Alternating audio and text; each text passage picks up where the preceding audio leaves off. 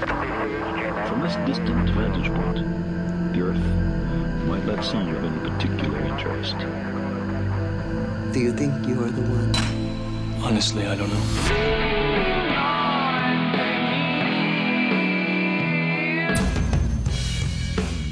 Hola, ¿qué tal? Te doy la bienvenida a un nuevo episodio de Uno entre Mil, un podcast sobre el lado B del emprendimiento. Te invito a que nos adentremos en las historias de diferentes emprendedores que son la cara visible de empresas que hoy día la están rompiendo, pero que al igual que tú, al igual que yo, partieron desde cero. No te vamos a contar la típica historia de éxito ni lo glamoroso que es emprender. Aquí queremos descifrar cómo ese uno entre mil llegó a estar donde está y cuál fue su camino entre éxitos y fracasos.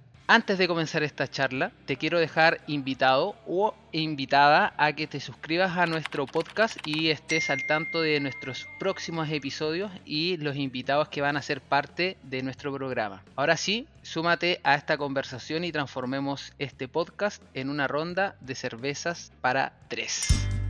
En el episodio de hoy vamos a contar con la gran participación de Rodrigo García, el fundador de Overdrive. Hola Rodrigo, ¿cómo estamos? Hola Mati, muy bien, muchas gracias. Muchas gracias por la invitación. Aquí felices, entusiasmados y con mucho ánimo de conocer tu historia, porque estoy seguro que va a ser de gran aporte para los oyentes de este humilde pero motivado podcast. Para irnos adentrando un poco en la historia y quién es Rodrigo, vamos por aquí a dar eh, un par de referencias de él y por qué lo consideramos uno entre mil. Si es que hay algo que añadir después, Rodrigo, tú nos mencionas.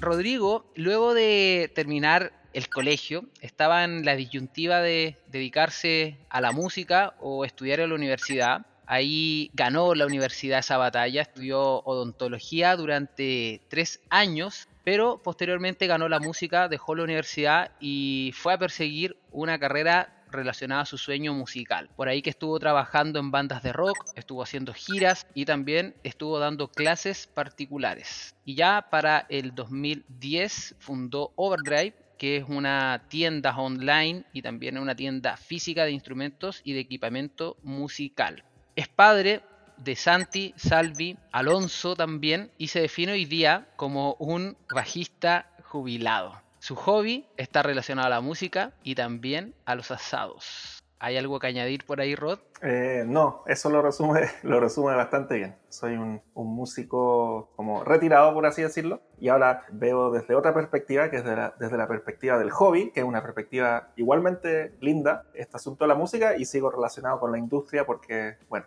estoy proveyendo, digamos, a los, a los músicos de sus herramientas y todas sus cositas que necesitan para hacer su arte. Así que muy contento. Contento, claro. Construiste al final un negocio alrededor de, de tu pasión y de tu hobby que también es súper valorable. A veces es difícil vivir quizás como un deportista de elite o como un músico de renombre, pero crear un negocio alrededor de eso creo que también te llena como ser humano, como persona y como profesional. Sí, absolutamente.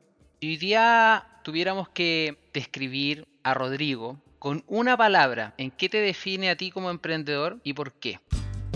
Mira, yo diría compromiso, compromiso. Más que pasión y más que estas palabras como así tan sobreusadas a veces, yo te diría compromiso, porque eh, emprender cuando la empresa ya empieza a crecer y cuando te das cuenta de que no te mandas solo, ¿no es cierto? Eh, que ser emprendedor no significa hacer lo que uno quiere cuando se le ocurre, cuando te das cuenta de que tienes 10 personas trabajando contigo, parte de tu familia, porque eh, trabaja mucha gente de mi familia en la empresa, uno tiene que pensar lo que hace, ¿no es cierto? Y, no se manda solo, digamos. O sea, el ingreso al menos parcial de 10 familias depende de la tienda y hay que ser, digamos, criterioso y, y, cuidadoso con, con, muchas cosas, ¿no es cierto? Y yo creo que vamos a volver harto a este tema del, del, emprendimiento como chao jefe, ¿no es cierto? Que no, no es tan así, ¿no es cierto? Es liberarse de algunas cosas y también echarse encima otras, muchas más quizás. Claro, o sea, por un lado padre de familia, por otro lado padre de negocio, en ambos casos con responsabilidades y en ambos casos con una canasta familiar que mes a mes también estar llenando y, y pudiendo llevar a cabo. Absolutamente, absolutamente. Es, es todo parte de, de un mismo proyecto, ¿no es cierto? A veces uno los proyectos no se los fija con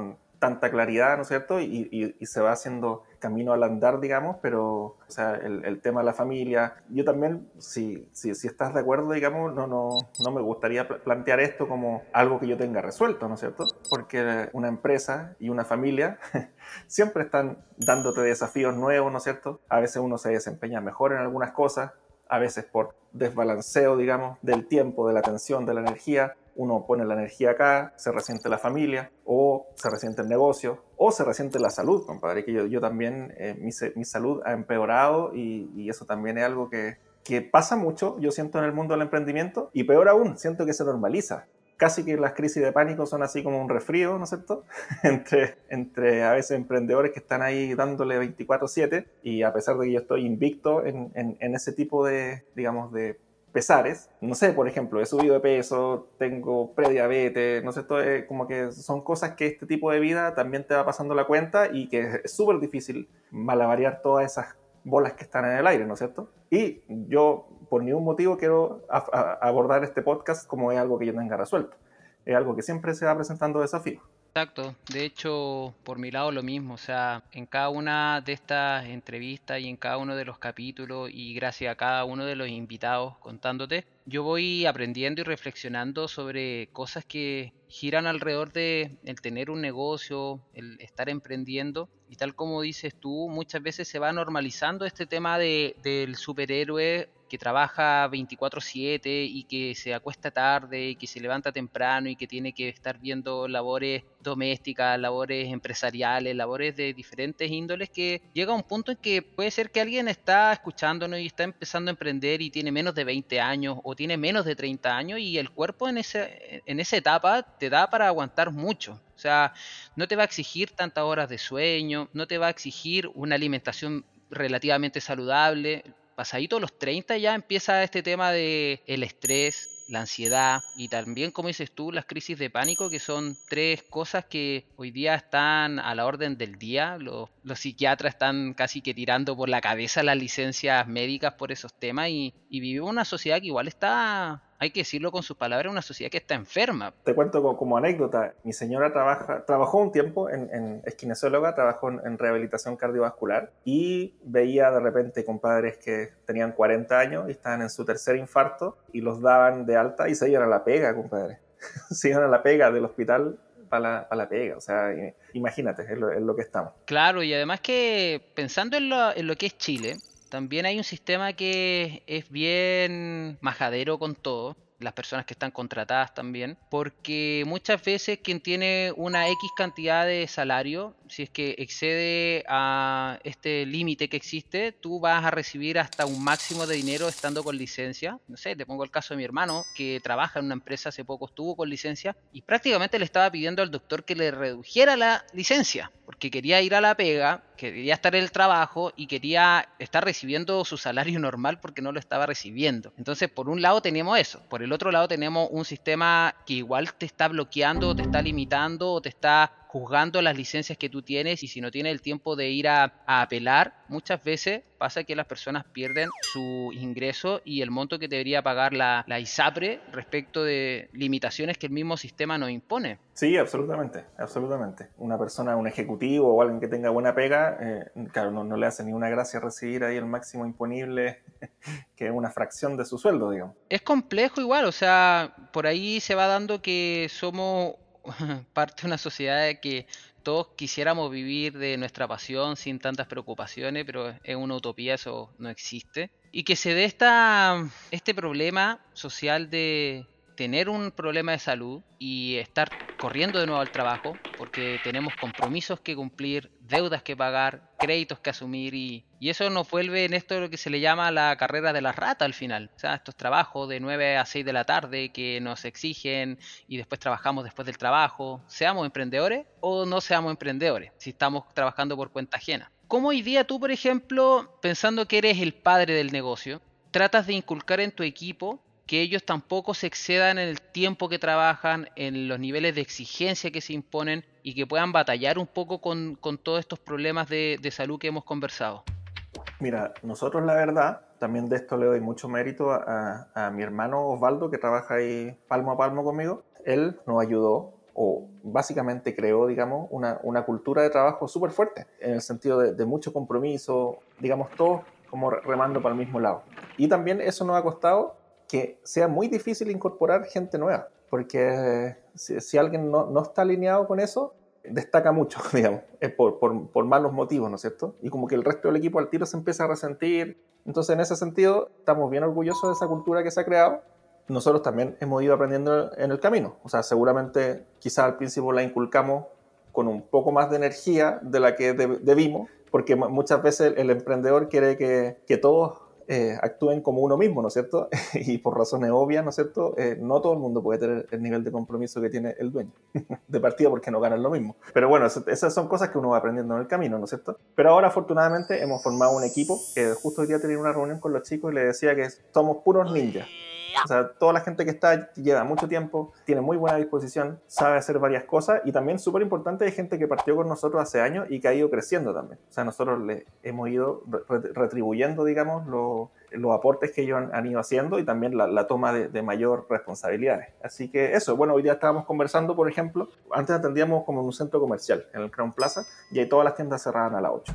Entonces, bueno, ahora estamos conversando, bueno, la calidad de vida de nosotros es bastante paupérrima si llegamos a las 9 a la casa, ¿no es cierto? Así que, bueno, vamos conversando, tratemos de, de de modificar eso. Y así, pues, son, son pequeños pasos. Yo reconozco que a veces también me cuesta un poquito conectarme con esas como necesidades del resto de la gente, por mi personalidad soy como súper poco emocional. Entonces a veces me cuesta ser un poquito empático y, y, eso obviamente es una cualidad que tiene que tener un líder, así que siempre estoy tratando de trabajarlo un poco más porque la verdad es que es uno de mis puntos débiles. Buenísimo, o sea, por un lado, de lo que tú mencionas es importante para quienes están emprendiendo o para quienes quieren emprender o tienen la idea de emprender, de que el emprendedor es un ninja, como dices tú, que constantemente va a tener que estar aprendiendo nuevas habilidades, que va a tener que estar aprendiendo nuevos trucos, que va a tener que estar fijándose objetivos para irlos cumpliendo en el tiempo y progresando como persona, ya sea en lo emocional, ya sea en lo profesional, ya sea en lo empresarial y haciendo un pequeño resumen de lo que tú mencionabas, entonces es clave en el caso de lo que tú dices de generar una cultura, por un lado. Después que esta cultura me permita formar a un equipo,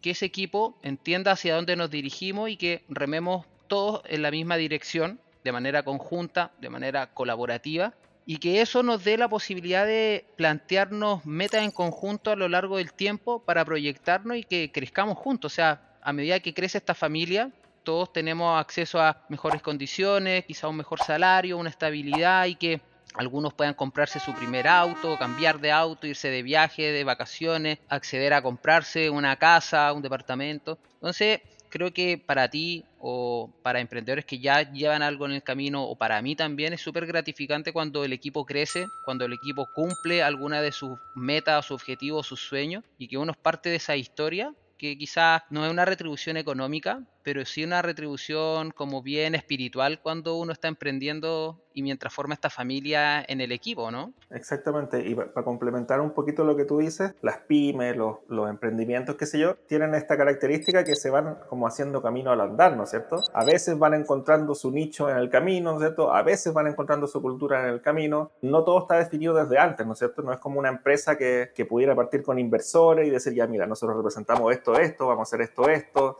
estos son nuestros valores, ¿no es cierto? Es, muy raro que una empresa pequeña, digamos, parta con, con, una noción así como corporativa y ordenada, ¿no es cierto? Pero bueno, también eso es súper importante que uno sea perceptivo y vaya viendo y percibiendo esos cambios y comunicándose con el equipo, digamos, para ir, digamos, cuando se presenta la oportunidad, atraparla, ¿no es cierto? Si de, de eso se trata.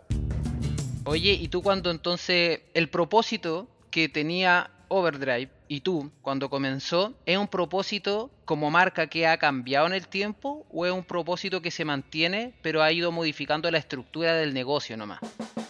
Mira, yo creo que Overdrive cuando nació se llamaba solo cuerdas y era, era tan simple el negocio como yo trayendo cuerdas de Amazon y revendiéndola y entregándola en el metro, por ejemplo. O sea, eso no tiene ningún objetivo más que conseguirme un trabajo o conseguirme un ingreso extra, digamos, para complementar lo que estaba haciendo con la música en ese momento.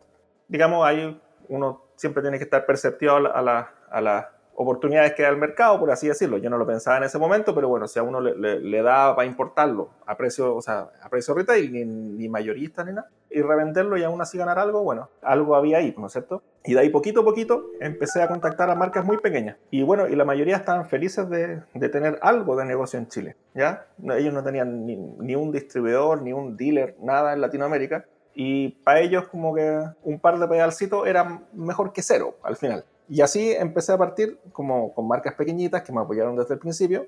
Y de ahí poco a poco fui sumando más marcas y a la vez la misma reputación que ya me daba tener algunas marcas, me daba la confianza, digamos, para acercarme a otro tipo de marcas un poquito más grandes y así como subiendo escalones y escalones y escalones. Y como al principio, no sé, partí con una pequeña empresa de pedales o qué sé yo, ahora por ejemplo trabajamos con Fender, que es la, es la empresa de instrumentos musicales más grande del mundo, no con su marca principal Fender, sino con sus marcas como subsidiarias, que son Charvel, Jackson, etc. Pero aún así, o sea, es como que es muy demostrativo el ejemplo de que vamos pasito a pasito y que si nosotros lo hacemos bien con esas marcas, eventualmente vamos a llegar a Fender y así vamos. Esa es como la idea. Yo siempre he tenido mucho esa idea de, de, que vayamos mejorando, ¿no es cierto? Es muy difícil planear quedarse del mismo tamaño. Yo creo que es más fácil planear crecer. Así que ha sido entretenido ese, ese proyecto y ahora estamos trabajando con marcas súper importantes a nivel mundial. Todavía hay marcas, por supuesto, que están fuera de nuestro acceso, pero bueno, ahí vamos dándole. Sí, y me parece genial porque de lo que voy entendiendo, muchas veces quienes quieren emprender quieren tener todo resuelto quiero tener una empresa de esto que resuelva los problemas de tal tipo de personas, que se conforme con tantas personas, que tenga una metodología de trabajo de tal tipo, que logre un crecimiento del X porcentaje por año, que logre acceder a créditos y crecer en el tiempo y bla, bla, bla, bla. En tu caso, lo interesante es que tú comienzas vendiendo cuerdas que importas desde Amazon. Hoy día cualquiera puede importar o comprar y que te deje un margen desde Amazon, de AliExpress, hasta de Mercado Libre, revender cosas. Uno puede hasta comprar cosas usadas y revenderla y ganar por ahí un porcentaje. Y lo bueno es que tú partiste y poco a poco este ejercicio de, de estar haciendo compra y venta, estando ahí en el mercado, te fue abriendo un paso y partiste de vender en el metro, que es súper valorable. A veces muchos no tienen vergüenza o miedo de ir a vender y partir así. Todos quieren partir siendo grandes, pero no quieren gatear ni aprender a caminar, ni después trotar y después irse a la maratón. Todos quieren al tiro ese resultado rápido. Y tu proceso gradual parte de eso. O sea, desde la base no tengo ni siquiera todo resuelto, pero poco a poco acá van haciendo algo planto la semilla, la voy regando, germina, empieza a crecer hasta que llega un momento en que te da fruto, crece y también después te da sombra para un equipo con el que trabaja contigo y con el cual pueden colaborar en el tiempo, lo cual es súper interesante porque tip para quienes nos está escuchando, no necesariamente tienes que tener todo resuelto para comenzar tu emprendimiento. Puedes partir haciendo algo, aprendiendo y después encontrando, como dice Rodrigo, oportunidades de mercado para aprovecharla y crecer de manera sostenida eh, a lo largo de los años, ¿no? Exactamente. Bueno, también tienen que existir ciertas, ciertas condiciones, ¿no es cierto?, para poder, hacer eso. En ese tiempo, de haber tenido, no sé, ya estaba medio viejote ya, pero seguía viendo en la casa de mis papás, por ejemplo podía, si me mandaba una embarrada, digamos, podía, tenía donde dormir. Aunque parezca broma, eh, obviamente eh, es una situación en la que no todo el mundo está, ¿no es cierto? O sea, yo no, no podría aquí llegar y decirle, oye, renuncia a tu pega y hazte un negocio, ¿cachai? Es complejo y también hay mucha gente que tiene buen sueldo, justamente le cuesta eh, dejar el trabajo o quiere, ¿no es cierto?, que, que, en un momento su emprendimiento al que le dedica un ratito después de la pega vaya creciendo hasta que supere su sueldo y ahí cambiarse de barco, eso también es, es bien complicado que pase, ¿no es cierto? Sería, en un mundo ideal sería bonito, pero es bien complejo que pase. Entonces a lo que voy es que este equilibrio entre atreverse, entre hacerlo responsablemente, ¿no es cierto? Es todo un tema. Este año Overdrive está cumpliendo 12 años entonces, desde que se inicia. Sí, 12 años, sí. Y cuando tú decías que partiste medio viejote, ¿a qué le llamamos viejote? ¿Qué edad tenías tú todavía en ese momento? yo soy malo para, esta, para las fechas, no, no, no, no, registro ni un hito ni nada, pero yo actualmente tengo 38 años. O sea, y Overdrive tiene 12 años a los 26. Está... Ya, bien, o sea, lo que sucede también es que desde el colegio uno sale pensando que ya a los 23 va a tener un título, va a estar trabajando, va a armar una familia, va a tener primer auto, va a tener la casa. Cree que a los 30 años uno ya va a ser viejo. Cuando uno a los 30 se siente de 20 y, a los 40 se siente de 30 y, y así hacia adelante. Entonces, no hay que tener resuelta la vida y, creo que también algo que hemos conversado en algunos casos, recuerdo por ahí un saludo al Pierre de Wild Foods que hablaba de esto, o sea, oye, en un momento yo estaba emprendiendo, no tenía Luca, me fui a vivir a la casa de unos amigos, después volví a la casa de mis papás, me la jugué por esta meta que tenía y este sueño que me rondaba en la cabeza y me asaltaba en las noches el sueño de que era lograr forjar y hacer crecer mi empresa. Entonces, a los 25 o 30 años uno no tiene que tener la vida resuelta. De hecho, todavía hay mucho tiempo para seguir equivocándose y a veces encontramos nuestra pasión o los resultados nos encuentran ahí a los 35, 45 y no tiene nada de malo. Yo de repente veo, no, lo sigo tanto, pero el, Gary V, no sé si eh, cuando alguien le dice, hoy tengo 23 años y, no he hecho nada con mi vida, el loco como que casi que les da ganas de cachetearlo, porque es como, loco, no tenéis, no tenéis nada que tener resuelto a esta edad. Entonces, imagínate un médico que ahora un médico tiene que salir con especialidades, está saliendo a los 30 años de la universidad, y uno como emprendedor o como lo que quiera que sea hacer, tiene también como todo ese tiempo para equivocarse, para ir aprendiendo, para ir viendo para dónde va la moto, para cambiar de decisión. También, ¿no es cierto? Uno no, no tiene por qué morir por la suya si es que es una fantasía o si es que eh, algo absurdo o si las prioridades cambian, ¿no es cierto? Digamos, no tiene nada de malo y, y, si uno tiene hijo y tiene que conseguir una pega, bueno, irá a conseguir una pega, qué sé yo. Yo, yo te digo esto porque yo, yo no soy mucho de considerarme emprendedor ni, ni mucho menos, porque a veces es como que los emprendedores fueran como una raza, ¿no es cierto? Una raza que le gusta emprender y yo no me, sinceramente no, me identifico mucho con eso. Mi pasión está por el lado musical y lo pude canalizar a través de este asunto de la tienda, qué sé yo, pero no, nunca lo abordé mucho de como, no, que me gusta vender o, o cosas así. Y eso también yo creo que es algo que se podría rescatar de, de la experiencia, digamos, que es bien bonito como transformar tu pasión en, en un negocio rentable, digamos, y a la vez es muy difícil hacer rentable un negocio del cual uno no sabe mucho o, cree que, es fácil porque no lo conoce mucho, digamos, y cree que las oportunidades están ahí para llegar y tomarla. Y lo más usual, al menos en mi experiencia, es que la gente que le va bien conoce bastante bien su rubro y conoce bastante bien su industria, porque finalmente las barreras de entrada, digamos, uno mismo la va generando porque uno ya tiene experiencia en la industria, entonces uno elige mejor las marcas, uno elige mejor lo, el stock, uno puede identificar más, más fácilmente los clientes. Yo me acuerdo de un amigo mío, el Jorge, capaz que, que lo escuche después, que me dice, oye, eh, no sé, cualquier tontería, como, oye, vi que estos gallos están vendiendo una, unas parrillas, y oye, y son súper fáciles, y mira, y yo creo que las podría hacer con este fierro. Le dije, sí, pero mientras tú pensáis esa cuestión, hay 100 ojalateros pensando la misma cuestión, Cada vez que la barrera de entrada es demasiado fácil, probablemente el negocio no sea rentable, porque si es fácil meterse, se van a meter todo lo necesario hasta que la cuestión no sea rentable y el precio baje y qué sé yo. Y yo concuerdo mucho con lo que dices tú también, porque al final si es que estamos siempre buscando o persiguiendo el dinero, el dinero igual se escapa de quienes lo persiguen. Eh, de cierta forma el dinero se acerca a quienes saben multiplicarlo. Si es que estamos dentro de algo que nos gusta, una pasión, un hobby, bueno, puede ser una profesión, un oficio, en el cual nosotros nos gusta esto de verdad, y soy un apasionado de la música, o soy un apasionado del arte, o soy un apasionado de, de la decoración, o soy un apasionado de lo que sea, por ahí puedo ir construyendo un negocio que poco a poco se va a ir abriendo paso porque para, poniendo en tu caso, para ti es algo natural estar haciendo también streaming sobre música, entrevistando a personas, colaborando con otros, dando tips, enseñando, educando. Entonces, muchas veces hasta nuestra pasión hace que nos sejemos y nos volvamos extremistas, que trabajamos mucho tiempo porque nos cuesta desconectarnos de algo que nos apasiona. Entonces, claro, ahí está también la disyuntiva hasta qué punto llevo mi pasión al extremo de arriesgar mi salud. Pero también al estar persiguiendo ahí el objeto brillante, oye, mira, esas parrillas son fáciles de hacer, las voy a hacer. Claro, podía hacerla, pero va a aparecer otro que le gusta la parrilla, le gusta el asado, te da tips, te educa, te informa, te muestra cosas, genera un contenido y que el negocio de él va a prosperar mucho más rápido o va a prosperar más a lo largo del tiempo porque esa persona está trabajando a mediano y largo plazo y no está persiguiendo necesariamente la retribución económica que otros pueden perseguir por el simple hecho de decir, oye, ahí hay una oportunidad de negocio y lo quiero hacer. Que a veces por falta de pasión queda sin gasolina y desistimos. Tratar de, de pegarle el, palo al gato, digamos, no puede ser una estrategia, ¿no es cierto? Porque justamente es como si tu estrategia fuera hacer videos virales, ¿no es cierto? Un video viral es un palo al gato, o sea, no, no, no podéis depender de un video viral porque tú no tienes control sobre eso. Y eso pasa a veces sobre lo que tú decías, ¿no es cierto? Así que yo recomiendo al menos que tengan una formación muy sólida en, en negocio, qué sé yo, tratar de emprender en algo que tú sabes, ¿no es cierto? En algún rubro, en alguna industria, alguna habilidad que, que tú sabes. Oye, y hablando de lo que mencionabas tú, soy una marca que resuelve los problemas de X tipo de público, en tu caso de la música, ¿cierto? Y busco implementos y busco contenido.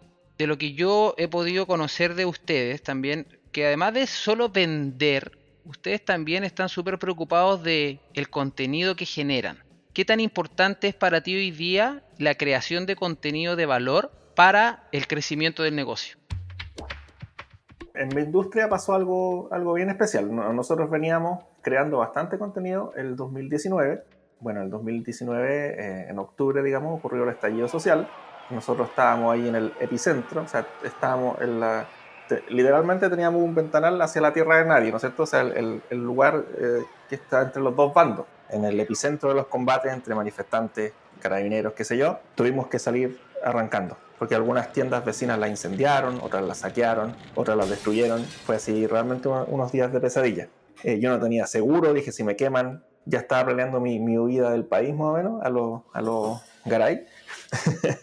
y bueno, al final llamé a un amigo que tenía unos camiones, oye, ven a sacarme de acá mañana en la mañana, a las ya en la madrugada, ya fue a ayudarme, qué sé yo, me llevé las cosas a mi casa. Imagínate mi casa repleta de, de cachureos, qué sé yo, y ahí nos empezamos a, reconfigurar. Pues. Dejamos de producir material, tuvimos que buscar una nueva tienda, ¿no es cierto? Después eh, llegó la pandemia y con la pandemia sucedió algo bastante llamativo en la industria de los instrumentos, que explotaron las ventas. ¿Ya? Como en algunas otras industrias, me imagino que la fotografía y, y otras más, números récord, ¿no es cierto? Todo agotado, todos los proveedores ultra agotados y todo lo que nosotros traíamos se vendía y realmente en los últimos dos años descuidamos un poquito ese, ese aspecto porque realmente el verdadero desafío era conseguir las cosas o conseguir stock suficiente para poder, digamos, hacer frente a esta demanda, pero absolutamente inaudita, más considerando que la gente estaba en la casa, que habían retiros de AFP, que había IFES, que la, gente estaba con plata en las manos, ¿no es cierto? E, eso se, fue, fue un hecho, ¿no es cierto? Se reflejó en la, inflación posteriormente. Y también pues, por la por el mismo asunto de la pandemia, se me hacía difícil juntarme con la gente, con la, con la Angie, ¿no es cierto? Que es la persona que me ayuda ahí como mi brazo derecho, como que se, cayó un poco, se nos desarmó el estudio, dejamos el estudio abandonado ya en el centro, qué sé yo. Así que bueno, ahora este año estamos retomando con todo porque la industria está volviendo a niveles base normales, ¿no es cierto? O sea, ya se acabó la bonanza, tuvimos un año maravilloso y ahora hay otro desafío, ¿no es cierto? Que es, por ejemplo, tratar de vender el stock gigantesco que tenemos ahora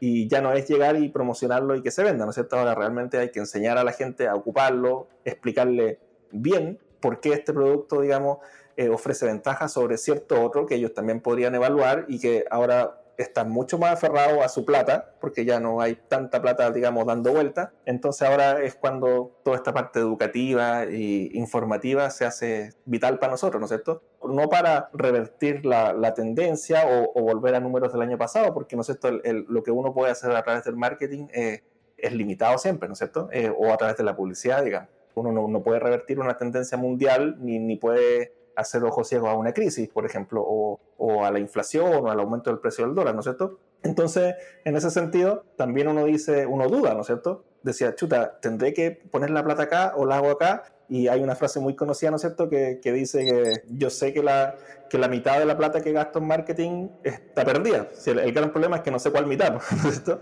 Eh, bueno, nosotros ahora estamos bien decididos en, en esta estrategia, ¿no es cierto?, de, generar contenido, de ir creando eh, lealtad más a largo plazo, ¿no es cierto?, aunque no se refleje al tiro en venta. Y bueno, eso es un modelo que le ha funcionado a muchas tiendas afuera, digamos, hay una tienda inglesa que se llama Andertons, que es el gran ejemplo de eso, digamos. Ellos son una tienda eh, como familiar de segunda, tercera generación ya, que hace 10 años atrás vendían 5 millones de dólares, que es harto para una tienda individual, pero a los 5 años después estaban vendiendo 50 o 45 millones de dólares solamente venta online. Y ellos ni siquiera están en Londres. O sea, es una tienda pequeña que solamente porque hicieron un canal de YouTube muy popular, la gente le empezó a confiar mucho en ellos finalmente. Sí, se, se trata bastante de eso yo me he dado cuenta que ustedes están ahí apostando a posicionarse a mediano y largo plazo, creando contenido. De hecho, estuve revisando que hoy día tienen un tema, ustedes tienen el programa didáctico del test drive, entonces va muy de la mano de, de, pensar y decir, ok,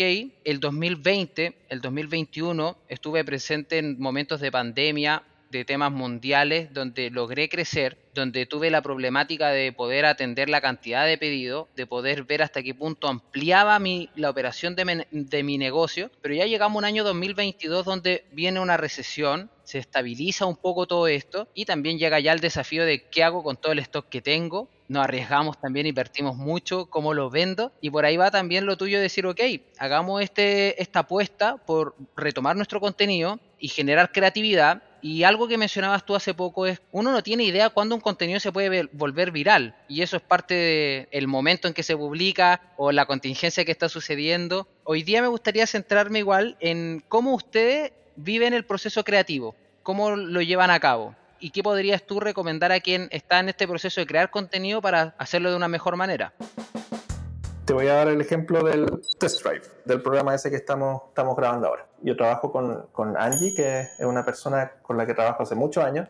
Ella también está full metida en la, en la escena musical y es un audiovisual y es, es, muy seca. También trabajamos con Mati Dodé, que él, es, él fue un cliente en su momento y él también, a pesar de que es ingeniero y tiene su pega, digamos, formal, él lo que hace es que le arma las pedal bots a, los, a, músicos famosos, digamos, o, o, músicos que quieren armar un setup profesional. Eso significa que todos los pedales, todos los cablecitos, la fuente de poder, digamos, lo, lo arma en un sistema robusto que, que soporte las la giras, digamos. Y el programa básicamente consiste en el Mati y yo, guitarra en mano, frente a una pedalera, ¿cierto? Una, un, a una mesita con muchos pedales y vamos explicando y vamos bien, eh, hablando lo, lo, que hace específicamente y también introduciendo como conceptos didácticos y educativos. O sea, la idea es que la gente, aparte de ver cómo suenan esos pedales en particular, vaya aprendiendo conceptos y, y se vaya capacitando también, ¿no es cierto? Inteligente, ¿no? Eso es como un, el camino que hemos decidido tomar. Y el, el equipo lo completa también Eduardo, que es diseñador, ah, tiene bastante experiencia en, la, en, en, agencias de publicidad y todo, así que él, él, nos apoya un poco, o sea, nos apoya mucho, digamos, con la parte gráfica y tiene mucho que ver con, con este reinvención gráfica que ha tenido la tienda en los últimos meses. Me hizo ruido algo que mencionaste, Rodrigo.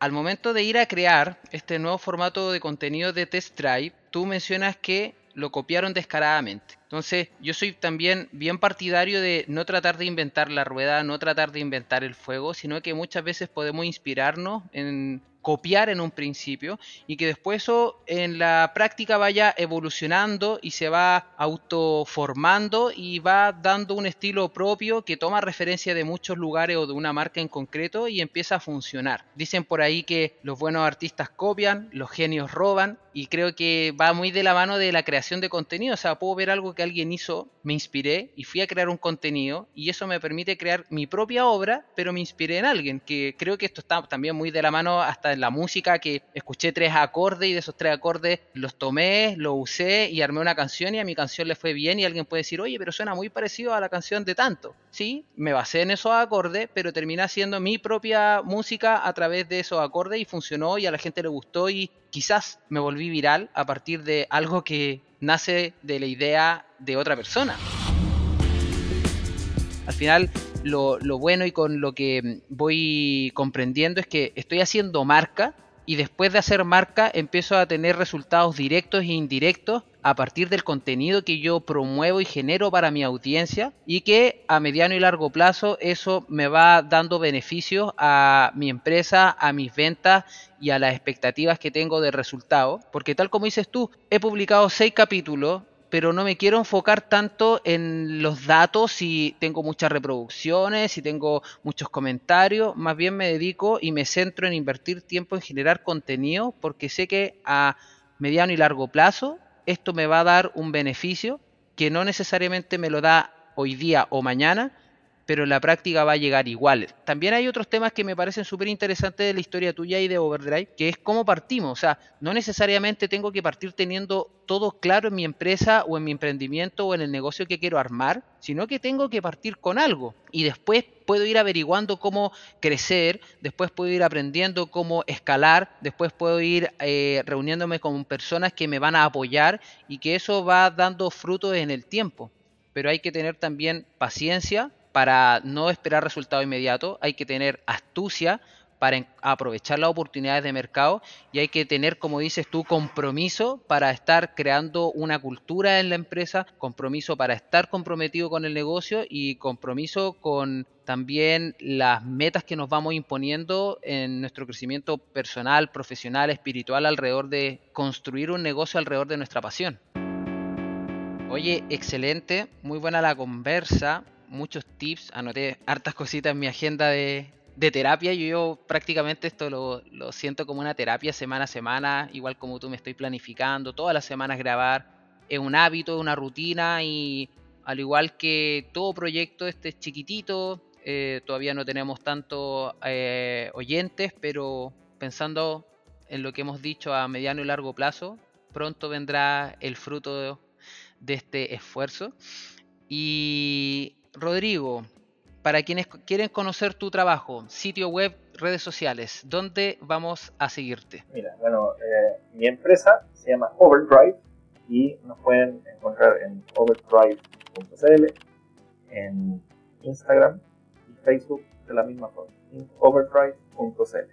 Y si me quieren seguir a mí personalmente, en Instagram es mr-overdrive.cl me inventaron ese personaje absurdo que eh, se llama Mr. Overdrive.